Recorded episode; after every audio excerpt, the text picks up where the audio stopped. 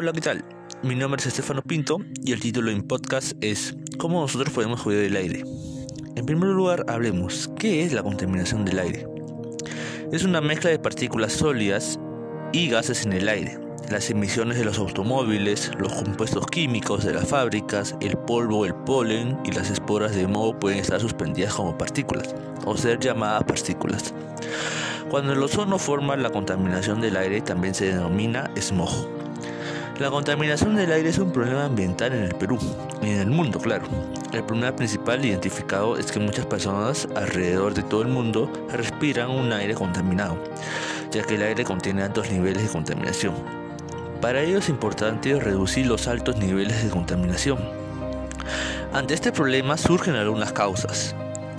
Sus principales causas son uso ineficiente de la, energía en las viviendas, la industria, los sectores de la agricultura, el transporte, las centrales eléctricas de carbón, la arena, el polvo del desierto, la quema de desechos y la deforestación, porque estas dañan el aire ya que contienen altos niveles de sustancias contaminadas y en consecuencia dañan el planeta y la salud de las personas provocando enfermedades. Algunas soluciones ante este problema son usar bicicleta en vez de autos, reutilizar las cosas que ya no sirven y darles otro uso. Plantar más plantas ya que las plantas son vidas y nos dan mucho oxígeno y más que todos los árboles. Y usar bolsas, bolsas ecológicas.